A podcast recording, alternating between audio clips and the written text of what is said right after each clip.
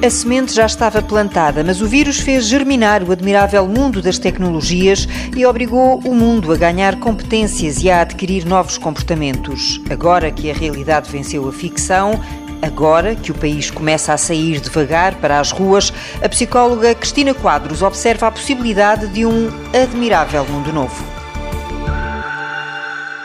Todos temos consciência da grande aceleração que a atividade humana tem tido desde a primeira Revolução Industrial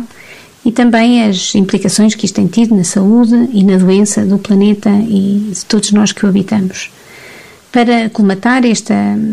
este desequilíbrio, as Nações Unidas, com a Agenda 2030 e os Objetivos de Desenvolvimento Sustentável, criaram um compromisso envolvendo eh, quase 200 países para promover a prosperidade e proteger o planeta. E mais do que um compromisso político, é um movimento que apela à participação de, de todos nós, eh, desde os mais novos aos mais velhos.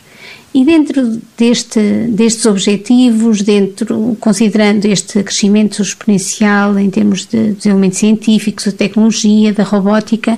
nós temos repetido aos nossos jovens que eles vão ter um, uma forma de estar na vida muito diferente, que vão ter profissões que ainda não foram inventadas, conviver com tecnologia que ainda não foi sonhada e que para este mundo em mudança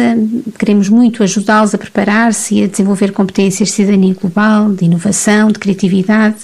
competências tecnológicas e interpessoais. Mas nesta tentativa que nós temos de ajudar os jovens a preparar-se para um futuro novo, nós percebemos que todos nós precisamos também fazer estas mudanças, porque a forma, a nossa forma de vida mudou radicalmente com, com o Covid-19 mas trouxe também a oportunidade,